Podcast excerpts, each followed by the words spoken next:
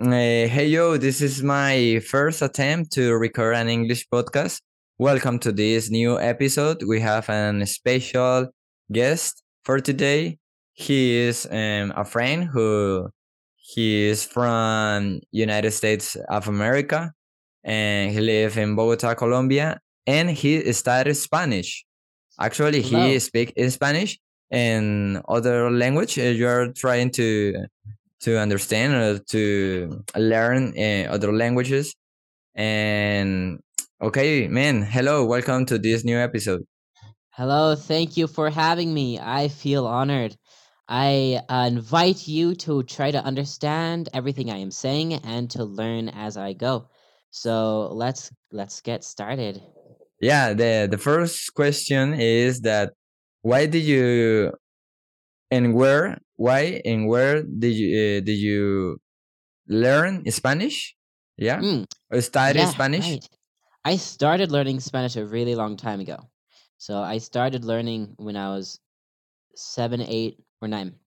So I've been learning for almost 20 years now, and I am still learning. Okay, okay, Mm. and and you studied in your country, yeah?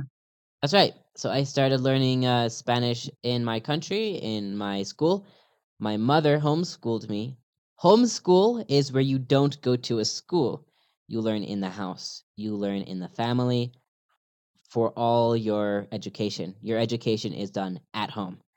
You you have a math hour, you have history hour, you have language hour, you have science hour, and you have uh, PE, PE, and what else? What else do they teach you in school?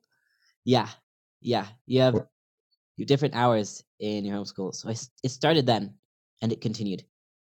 Okay, and how difficult was for you learning um, Spanish? Spanish. I hated it. I, I'm gonna be honest, I did not like it. It's because your mom, when your mom forces you to do something, you don't want to do it, and so I did not have an option. I had to learn Spanish, and so I did not like it. I did not like Spanish. yeah, that sometimes that has changed. I love Spanish now. I love I love learning Spanish, but in the past, mm-mm. yeah, Spanish is I, I don't know how to describe difficult. Spanish.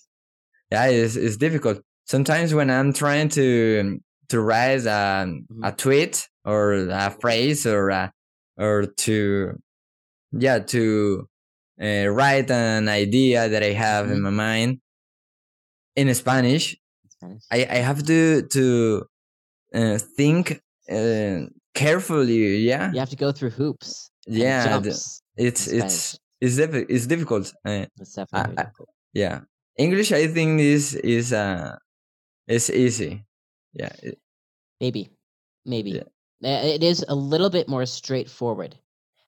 But with English, we hard we we have rules, but not like Spanish. Spanish has rules for everything. In English, we don't really have rules. We do, but the more that I teach English, the more that I realize that our rules are very gray lines. okay, I I would like to ask you about um how difficult was for you or how difficult is for American kids learn or speak English. How difficult it is. How difficult is it for American kids to speak English or to learn English? How difficult it is it is Is for it? American kids Is to it? speak English. How difficult is it? Is it? Is it? How difficult Mhm. is it for for how difficult is it for American kids to speak Eng- to speak English? Yeah, Or to learn English? Yeah, good. to to Um, learn. so it's just as difficult as learning any language, uh, like Spanish. So it's not going to be any more difficult for English kids to learn English than it is for Spanish kids to learn Spanish. It's going to be the same difficulty level. This is going to start in in the brain when the brain is developing, and the brain's going to figure out, oh, there's communication happening, and the brain will associate certain sounds with certain meanings, and just one word at a time, one phrase at a time. The American kid learns bit by bit, just like the Spanish kid. Okay, but I I wonder what happened with the pronunciation. It's the same difficulty level. It's not any more difficult. It's not more difficult.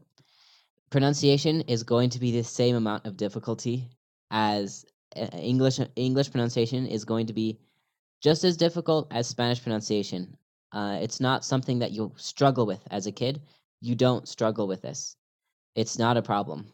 Yeah, but but what what about the new words when you don't know you don't know how to pronounce it? See, you don't learn reading as a child. You learn listening and speaking. So you're not going to wonder, oh, how do I pronounce this word? You're not going to wonder that because you're not looking at a word. You're not thinking, how is this said? You're not thinking that. You're just saying it.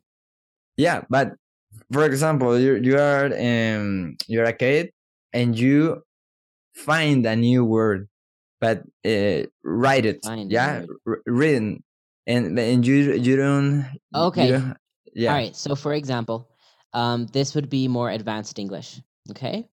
Okay. Um, as a kid, you don't start learning how to read and how to write until you know a lot of English. You know a lot of English until finally you begin learning how to read, how to write.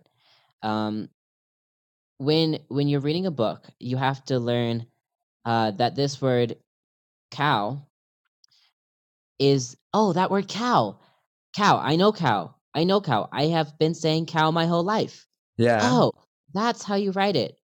Oh, okay. And now as as time goes by, you learn um not so much how to pronounce this word that's written. You learn more how to associate the words that are written with something that you already know how to pronounce. You already know how to pronounce. That you Um, hear. That you already heard. You've been hearing it. You've been saying it for many years now. Let's take a uh, an example from maybe sixth grade, seventh grade, eighth grade, or ninth grade. Let's take this word. I don't even know how to spell it. Um, one second. Let me look up this word. Bourgeois. It's pronounced. It's a French word, so it's not an easy pronunciation for English speakers.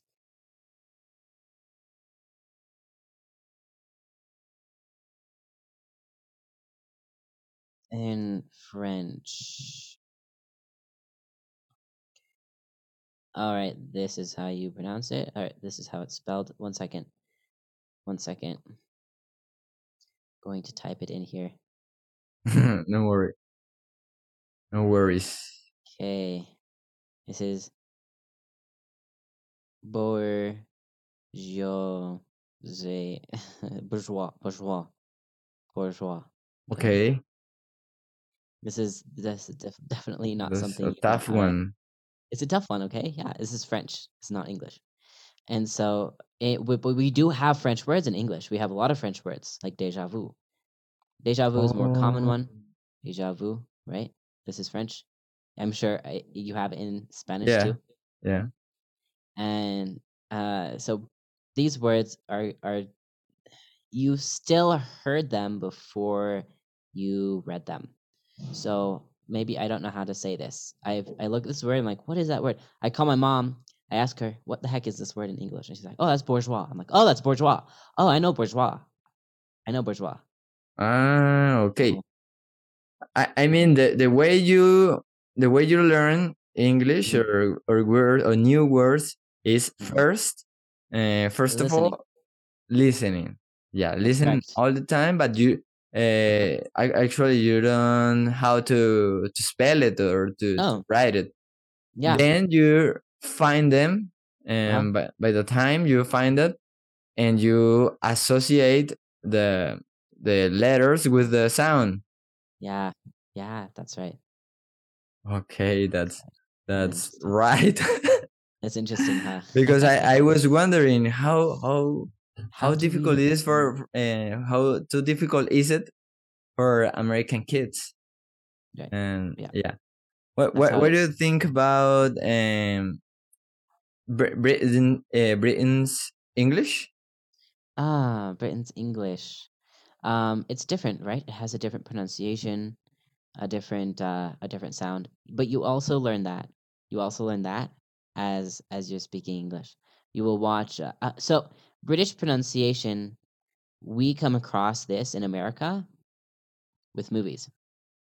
Okay. So with especially with old movies, especially with old historical movies. Anything that's historic has a British speaker. Why is this? It's because in America, we really love the sound of a British accent. We love how it sounds. I suggest that if you're going to learn English, learn the British pronunciation because all the Americans will love your accent. Okay, okay. true. And if you have a good British accent, you are far more likely to be hired as a star, as somebody who is on TV. If you have a British accent and you go and you're like, I want to narrate this show that you're going to make. A good example of this would be the National Geographic Nature series. Okay, this would be the Na- National Geographic um, nature shows. This is a series. You can find it on Netflix. Okay. He has a wonderful British accent. Okay, British British, British, British. the UK. or British? Okay, so no, the British, British, Britain, British and Britain. Britain. I- Is the same? There is a difference. There is a difference, and uh, I'm not educated enough to know what that difference is. I was just about to watch a YouTube video on it. I saw I Uh-huh. saw on YouTube. I was just about to watch a YouTube video on it, and, and I didn't in time for this explanation. I, I wish I had. I wish I ex- could explain the difference. Uh, all I can say is that there is a difference, and as soon as this is over, I'm going to share with you the video. Okay, okay. And but uh, uh, when when you are um interacting, yeah, with a British um uh, speaker, you understand it. Mhm. Yep, Understand it because of your the, The movies. movies. Yeah. hmm Ah, okay, that's that's right. That that's interesting because Oh. uh, tell me. Also, Doctor Strange. Doctor Strange from the Avengers, right? He his character has a British accent and he was hired because of his British accent. Okay, Mhm. okay, okay. That's It's that's uh, It's a real interesting.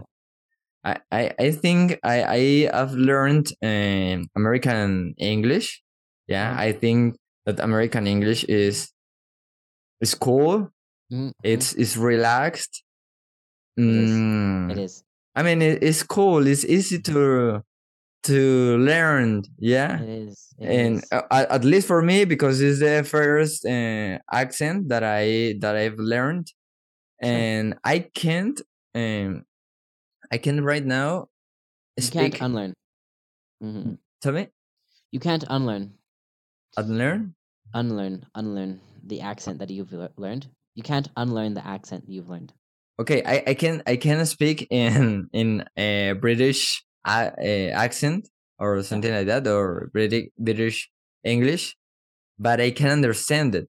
Okay. Yeah, Good. that that's That's that's uh, a good uh, I don't know how to say like avance advance or That's a great um advancement, you could say. Advancement. Uh, advancement. Okay, That's a good step. That's a good that's step. a that's a great step. Uh, Yeah, Step and forward. Yeah. And and I like and I also like uh, the British accent. That's that's Yeah. very Yeah, you very do great. too. It sounds nice, huh? Yeah, yeah. I would Sounds like really to. nice. I would like to speak it, to be able to speak it. it. Okay, well, if you want to speak it, I do have a suggestion for you. Okay, tell me. This is how I learned how to speak in a British accent. I have a very good British accent, okay? Yeah, I do. And I I got it by watching Doctor Who. Doctor Who. Yeah. Doctor Who. This is a very long series. Okay. Only watch the maybe 9th, 10th, 11th, and 12th um uh seasons. Seasons. the seasons. Only yeah, there are Ooh, yeah. 12 seasons. Only watch the 9th, the 10th, the 11th, and the 12th seasons. Because before then it's too boring. But this is a very good series. I highly suggest you watch it. Um, and if you watch the whole thing, you will find that you have a British accent afterwards. You will. It, it's just natural. It will just happen. It's, it will just happen naturally. Very natural. Okay, I know that you have and you don't have so much time. Okay. Yeah. True. you you have to to go. Uh, I really appreciate your time. Uh, I would like to, and I don't know, tell me about something about uh, Colombia and with your British accent. in in my British accent. But so coming to Colombia was quite a trip. You know, uh, it took a, a bit, little bit of planning, but I managed to get on through with uh, just a, barely a week's notice. Barely a week's notice, and I packed everything up. I, I sold everything I had, and then I came down to Colombia, and and here I am. I'm still here, enjoying my stay. Very nice. that's that's very crazy, man. I I it, it was difficult to understand. I, I- really? Uh, yeah, yeah, yeah. Uh, actually, I don't understand. I, I don't understand so much, but but that's Uh, but you that's didn't great. understand as much as you were expecting that you would understand. Go watch Doctor Who. I think I think you would enjoy this. This is a really fun show. It's a it's a great show. One of my Who. favorite shows. Okay, there are it- many many fans of this show. Please watch it. It's a good and what what is about? Ooh, it's a science fiction show. Science it's about fiction. this doctor who has many lives, and I, I don't want to say anymore. I don't want to say anymore. It's a very good show. Just just watch it without knowing anything, not knowing anything, blind. It's go about a watch it doctor, It's about a doctor. and who is of. his hi- his name? His last name? His name is Doctor Who. Oh, okay, okay. I'm going. I'm going to check it out. Okay. All right. Uh, thank you so much for having me. Okay, man. Uh, thank you for your time. I know you you have to go, and thank you for all my listeners. So goodbye Because Thank you for listening. Mm, yeah, thank you for listening and and understand that this is tough to me. Yeah. Go practice your English. Go practice. yeah, keep All right. practicing. Keep Keep it up. Practicing. Keep it up. Okay. Bye, man. Thank care. you. Take care. Appreciate. Bye bye. Uh huh. Bye.